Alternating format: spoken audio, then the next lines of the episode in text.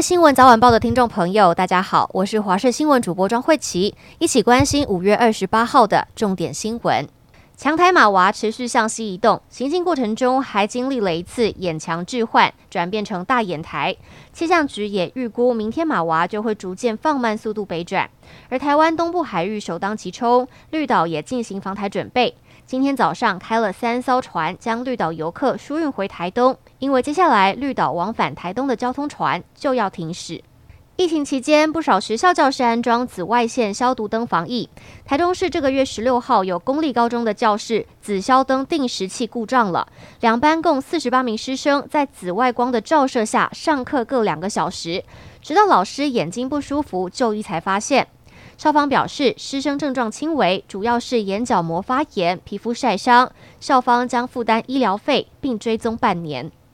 美国晶片设计大厂辉达五月二十四号公布财报优于预期，盘后股价大涨百分之二十四，也让创办人黄仁勋身价水涨船高。而黄仁勋也在二十七号出席台湾大学毕业典礼。不过，这也让诈骗集团盯上了。以台湾英娜黄仁勋名称发文，邀请大家免费加入股票投资群组，但请留意，这是诈骗。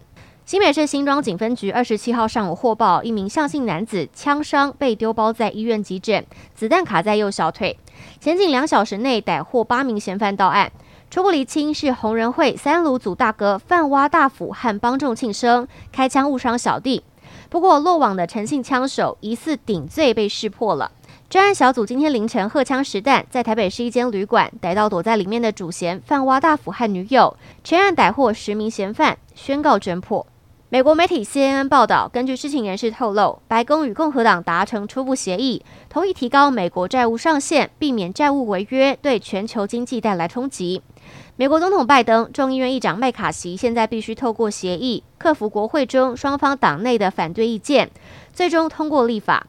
美国财政部长叶伦日前警告，必须在六月五号之前完成提高上限。国立台湾海洋大学附属基隆海事高级中等学校毕业典礼即将在六月一号举行，却经传毕业纪念册封面出现中华人民共和国的五星旗。校方二十七号晚间受访时深表歉意与遗憾。学校二十五号下午发现厂商图片引用不当，立即全面回收毕册，要求厂商负责重新印刷，赶在毕业典礼前交给学生。代表国民党参选二零二四总统大选的侯友谊二十七号南下高雄，并参加网络直播节目。节目主持人问到：台湾有不少死刑犯尚未枪决，侯友谊表示，若当选总统，该做的事绝不等待，也绝不妥协。